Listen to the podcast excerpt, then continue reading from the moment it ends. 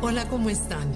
Hola, gracias por acompañarme. Hoy quiero hablarles sobre la paradoja de la felicidad. ¿La conoces?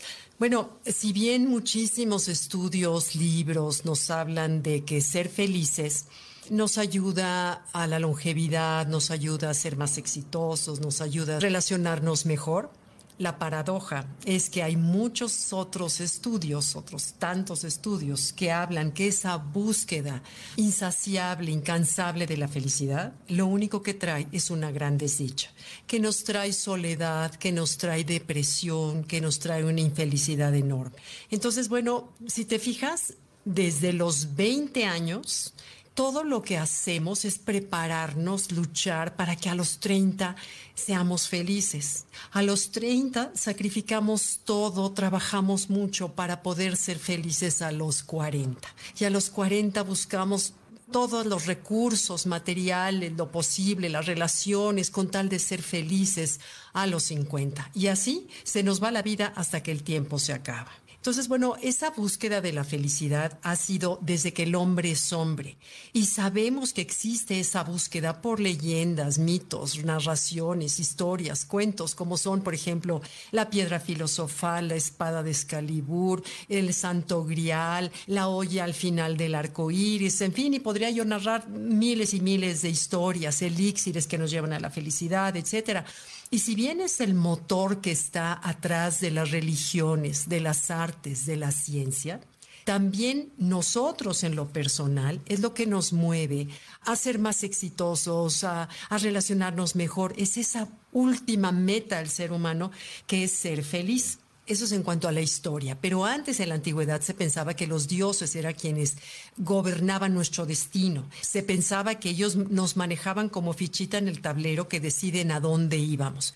Posteriormente, en la era moderna, se encuentra que la felicidad no es más que el resultado del esfuerzo y del trabajo. Entonces, bueno, creo que esta sociedad que antes de la pandemia, porque creo que con la pandemia ha cambiado, esta sociedad que vivió completamente estresada en esa búsqueda de esfuerzo, de trabajo, como si fuera la felicidad un producto muy caro del cual había que conseguir y había que esforzarse y esforzarse y esforzarse para conseguirlo.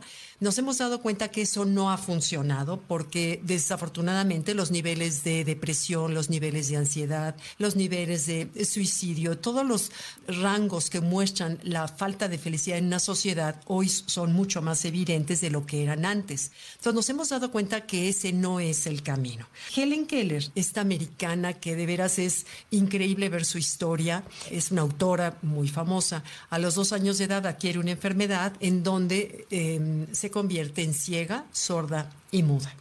Y esta mujer ciega, sorda y muda llega a ser summa cum laude en la universidad después de que cursó una carrera brillante en donde dio conferencias, conoció a todos los presidentes en Estados Unidos, escribió libros, luchó por la igualdad de las mujeres, la aceptación de la gente con discapacidad en distintos. Bueno, fue una luchadora social incansable, habiendo sido ciega, sorda y muda. Bueno, ella reduce la felicidad a dos palabras. Ser feliz es simplemente sentirte completo y sano. Punto. Entonces, me gusta como el doctor Talben Shahar, que es psicólogo, que habla de la psicología de la felicidad en la Universidad de Harvard. Él dice que esa búsqueda directa de la felicidad es como voltear a ver al sol. Es tan fuerte su luz, es tan dañina que no podemos ver es la felicidad de manera directa. Esa misma infelicidad nos causa buscarla de manera directa. Entonces él nos aconseja fraccionar la luz en los colores del arco iris. Y él, para efectos de este ejemplo, nos lo divide en cinco colores, que serían el área espiritual, el área emocional, el área intelectual, el área relacional y el área física.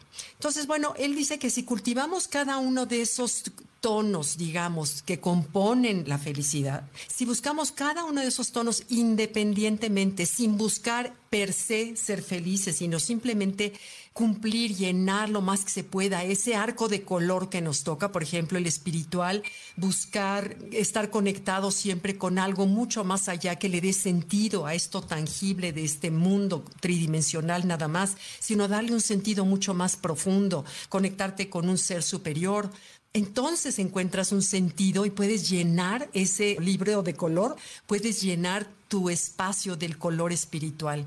Después el área física, por supuesto, es cultivar un cuerpo sano, comer sanamente, hacer ejercicio, porque se siente bien sentirte bien. Y eso te lo da el sentirte bien físicamente. Entonces, cubres otro color del arco iris. Posteriormente, el área intelectual. Si bien son muy entretenidas las series y son muy entretenidas las pantallas sociales y las redes sociales, finalmente, cuando lo apagas, estuviste entretenida, punto. No te dejó nada, no nutrió nada tu cerebro, no abrió tu mente en cambio, el leer, el cultivarte, tener esa curiosidad por aprender, por buscar, por investigar, por tomar clases, por tomar cursos, cosas que llenen tu mente, entonces llenas con otro color ese otro arco del arco iris. Posteriormente viene el área relacional, es decir, buscar relaciones que te provoquen risas, que te provoquen bienestar, calidad con las amigas, tiempo de calidad con la familia y buscar esa conexión, abrirnos a las nuevas ideas, a las nuevas relaciones que hay, que hoy sabemos que cada día más los jóvenes nos traen pues nuevas opciones de relaciones, quienes de otra generación tenemos que abrirnos para fluir. Para esto hay una película preciosa que se los recomiendo que se llama Memorias de Antonia. Es viejita, pero no saben qué ejemplo de mujer, de cómo ella se abrió a todo lo que sus hijos y su familia le trajera, se abrió a aceptarlos y finalmente termina la película ella con una mesa enorme en una granja italiana, con toda su familia, de todo tipo de casos rarísimos, todos eran bienvenidos y aceptados y todos eran felices. Y Antonia fue feliz, es una película preciosa.